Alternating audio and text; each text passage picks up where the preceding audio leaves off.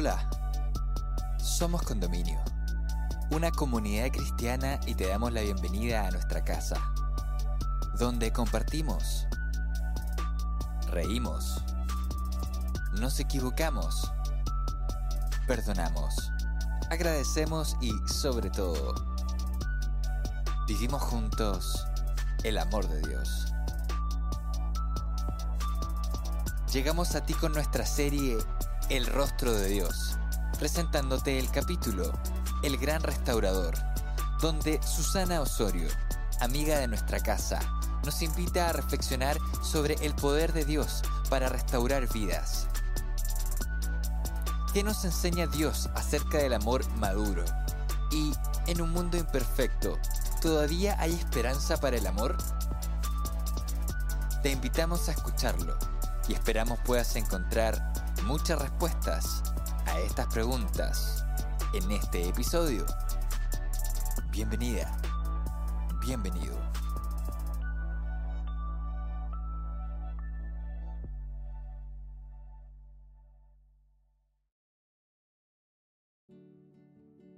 Hola querido amigo y amiga. No sé si cuando escuchas este mensaje es de mañana, tarde o noche. Sea cual sea el momento, quiero que sepas que junto a muchas personas estamos contentos de que hayas llegado hasta aquí. Y este episodio es la continuación de una maravillosa serie que te invito a revisar si aún no has podido hacerlo y se llama El rostro de Dios. El rostro de Dios. Bueno, como te contaba, El rostro de Dios es una serie que intenta replicar algunos ejercicios que en el plano humano solemos hacer cuando queremos conocer una cultura. Esto es, aproximarnos a los principios, a los valores que la caracterizan. Me gusta viajar y probablemente a ti también. En realidad, hoy por hoy es difícil decir que a alguien no le guste viajar. Pero una de las cosas que se recomienda hacer cuando vamos a un lugar con una cosmovisión tan distinta a la nuestra es indagar qué cosas comen, cómo se visten, cómo se saludan, qué no está bien visto cuáles son algunas de sus normas, por solo mencionar algunos ejemplos. En otras palabras, solo en la medida que conozcamos y comprendamos las costumbres, las normas de un lugar, podremos tener una, una estancia relativamente agradable, entendiendo esto como sin mayores contratiempos, sobresaltos, problemas. Y al mismo tiempo, podemos también entender un poco el modo de ser de sus habitantes, esa racionalidad. Y es precisamente eso es lo que hacemos en esta serie, aproximarnos a una serie de normas, de estatutos que Dios llama por, como propios, para intentar conocer precisamente algunos de estos atributos. Y estos estatutos no solo constituyen los principios del gobierno de Dios, eh, sino que la Biblia le da tanta importancia que los presenta en dos textos, en Deuteronomio 5 y en Éxodo 20. Sin embargo, en esta oportunidad solo queremos reflexionar en uno de esos 10 estatutos, de esos 10 mandamientos. Más exactamente lo encontramos en Éxodo 20, 14, cuando dice, no cometerás adulterio. En el episodio anterior, nuestro amigo René nos recordó cómo la inclusión de un mandamiento como este da cuenta de un Dios que se interesa genuinamente por la familia, por el bienestar de sus miembros, por la unión y el respeto mutuo de los cónyuges y de cada uno de los integrantes en definitiva. No se necesita ser un experto en estadística para entender que cada vez son más los hogares que se quiebran por razones tan variadas como una infidelidad, claramente la monotonía, la distancia, en fin. No sé cuál sea tu situación. No sé cómo fue el hogar donde creciste. Lo que sí sé y he experimentado, y otros también lo han hecho, es que existe un Dios restaurador. Un Dios capaz de reciclar todo lo que hemos vivido. Que se interesa genuinamente en sanar las heridas, los corazones rotos y las relaciones. Y lo primero que particularmente me llama la atención es que a lo largo de la Biblia Dios utiliza la figura del matrimonio para hablar de su relación con nosotros. ¿Por qué lo hace? Pienso que una razón tiene que ver con el grado de intimidad que se alcanza en un matrimonio y que difícilmente puede ser comparable con otra relación. Pero también creo que tiene que ver con el deseo de Dios de empatizar con nosotros y de recordarnos que entiende lo difícil que es el trabajo en equipo. Porque sí que es difícil. El libro de Ezequiel, en el capítulo 16, resume un poco esta relación y establece un paralelismo entre Dios como esposo y el pueblo de Israel como un simbolismo de sus seguidores como una esposa. Y a lo largo de estos versículos Dios dice, extendí mi manto sobre ti te ungí con aceite, te ceñí de lino y de seda, te calcé, fuiste hermoseada y prosperada en extremo. Es decir, te di lo mejor para que estuvieras bien, para que destacara, me entregué para que nada te faltara. Pero tristemente en el versículo 15 y más adelante en el 30 añade, pero confiaste en tu hermosura y te prostituiste cuán inconstante es tu corazón. Y cuando pienso en esto, pienso en que todos, en algún momento de nuestra vida hemos experimentado la no correspondencia en cualquier plano de nuestra vida, desde lo laboral hasta lo personal o fraternal. No es fácil darlo todo y encontrar ingratitud, traición, mentira, indiferencia o desamor. Y aunque es triste decirlo, también es consolador pensar que Dios puede empatizar con ese sentimiento. Puede comprender el sufrimiento porque lo ha experimentado. Y esto que digo puede parecer contradictorio. Dios, el Todopoderoso, puede sufrir. Y la respuesta la da él mismo en 1 Corintios capítulo 13. Este texto es frecuentemente eh, mencionado, referido en la ceremonia eh, matrimoniales, de renovación de voto, en fin. Quizás lo has escuchado como el gran poema del amor. Y en los 13 versos que ahí están escritos se retrata el amor de Dios hacia nosotros. Un amor que, como dice desde el versículo 4, es sufrido, es benigno, no tiene envidia, no hace nada indebido, no guarda rencor y sobre todo nunca deja de ser. Y este último rasgo es quizás uno de los más llamativos, porque la inconstancia, el hoy sí, mañana no, o quizás tal vez, es lo que nos caracteriza a nosotros. El amor de Dios nunca deja de ser.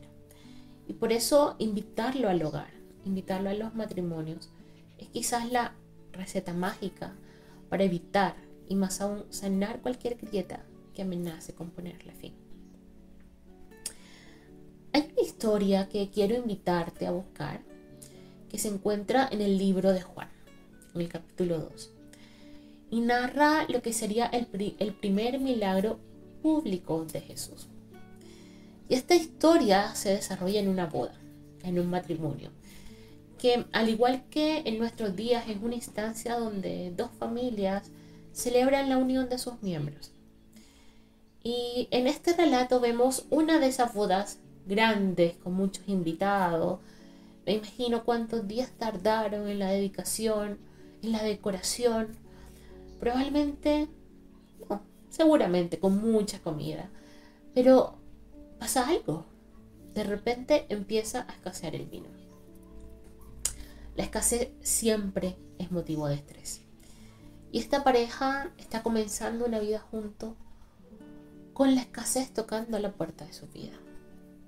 A veces la escasez está vestida de desempleo, de incomprensión, de enfermedad, de falta de tiempo o de tacto, de descortesía, de indiferencia.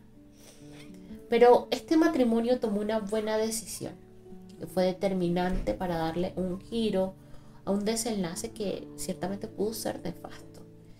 y esto fue invitar a Jesús. Y dice el versículo 3 del mismo capítulo 2 que la madre de Jesús se dio cuenta que faltaba vino.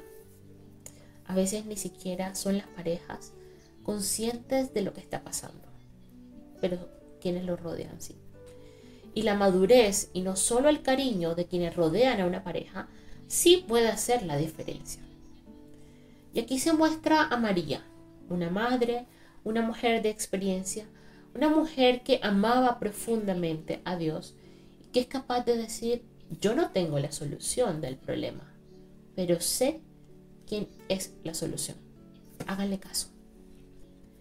Y esto es interesante porque esta tercera persona no se dedicó a infundir temor, ni a generar caos, o repartir chismes o reproche. Tampoco fue cizañera. Solo dijo, hagan lo que él les diga. Es decir, animó a los involucrados a tomar una decisión.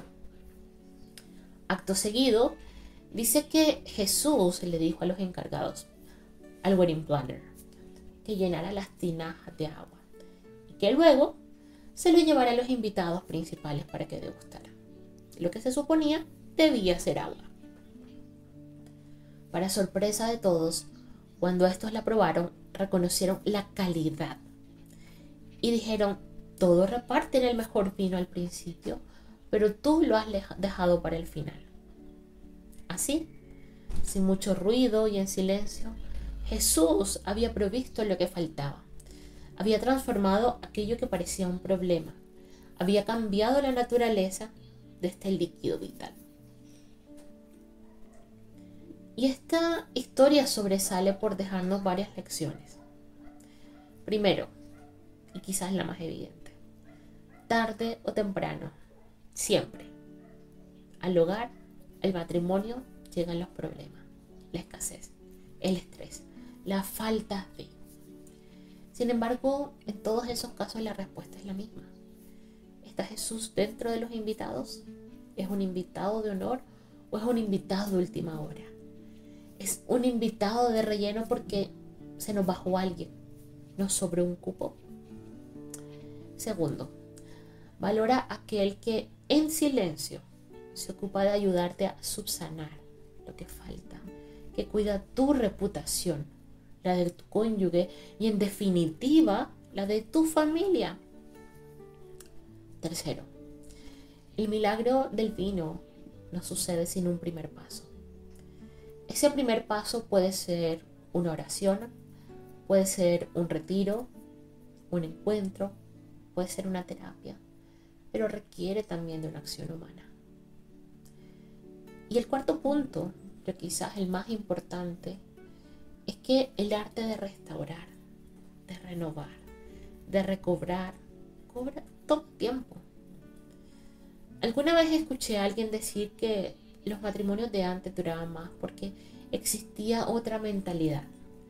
Nuestros abuelos estaban acostumbrados a remendar, a reparar la ropa, los zapatos y también las relaciones.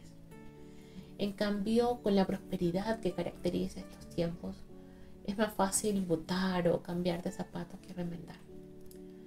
Por desgracia, ese desprendimiento parece que lo hemos extendido también a nuestras relaciones. Y no me refiero solamente a las relaciones entre cónyuges. La propuesta de Dios es que no temamos tomar el camino difícil, vía sin duda más noble y que implica confiarle a Él el resultado. Hay una psiquiatra que hace tiempo sigo, quizás la has escuchado, es una bestseller, se llama Marian Rojas Estape. Y hace unos 15 días aproximadamente lanzó un nuevo episodio en su podcast de Spotify que me llamó la atención porque lo tituló así, ¿qué hacer para que una relación funcione? Y a la luz de su experiencia como terapeuta, ella sostiene que hay al menos tres tipos de parejas. Las que funcionan solas, las que evidentemente tienen una muy buena comunicación, hábitos saludables, que tienen una dinámica tan natural que pareciera que todo fluyera. Aquellas que funcionan pero que necesitan algo de ayuda para gestionar algunos conflictos y que son ciertamente la mayoría. Y un tercer grupo, eh, que son aquellos que definitivamente requieren una intervención urgente. Bien sea por el tipo de temperamento que tienen, que puede ser chocante, o por sus trayectorias de vida, o por la vida frenética que todos en algún momento eh, llevamos o tenemos.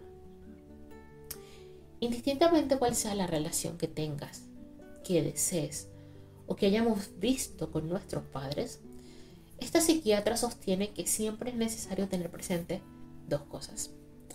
La primera, que se pueden romper ciclos, que no estamos destinados a repetir los mismos patrones que nuestros padres.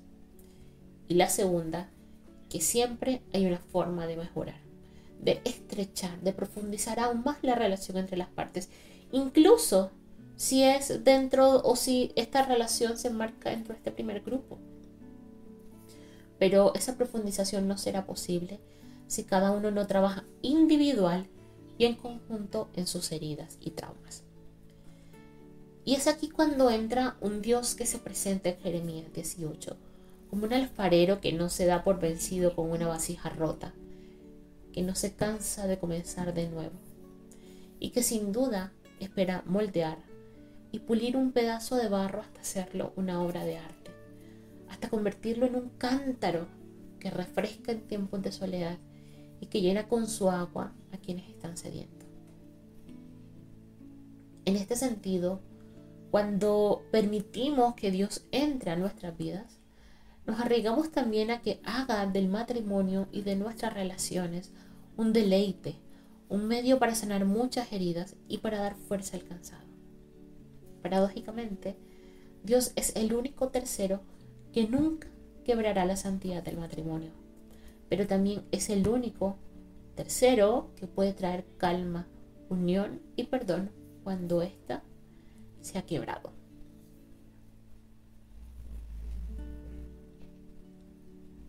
Una amiga muy querida hace unos años me decía, me duele la infidelidad de mi esposo, pero hay cosas peores. En ese momento, buscando ser buena amiga, e intentando contenerla, dándole la oportunidad de desahogarse, no la contradije, aunque no estaba de acuerdo. La decisión que tomó es respetable y cada caso sin duda es particular. No se puede generalizar. Pero junto a su esposo, mi amiga decidió que era hora de reconocer su falta y de trabajar por el hogar que habían formado. Felizmente hoy son un matrimonio unido y feliz. Su historia y el tiempo me han llevado a pensar que quizás mi amiga sí tenía razón. Quizás lo peor no es una infidelidad, es doloroso en extremo. Quizás para muchos de nosotros es lo peor. Pero tal vez lo peor realmente es no darle la oportunidad a Dios de ser el gran restaurador de nuestros corazones y de nuestras relaciones. Que Dios los bendiga. Hemos llegado al final de este episodio. Esperamos que estos minutos hayan sido relevantes para tu vida. Puedes acercarte a nuestra comunidad suscribiéndote en nuestro canal para recibir más contenido disponible. Para seguir ampliando el alcance de estos mensajes a más personas, puedes contribuir económicamente escribiéndonos a hola Gracias por estar con nosotros. Nos encontramos en un próximo episodio.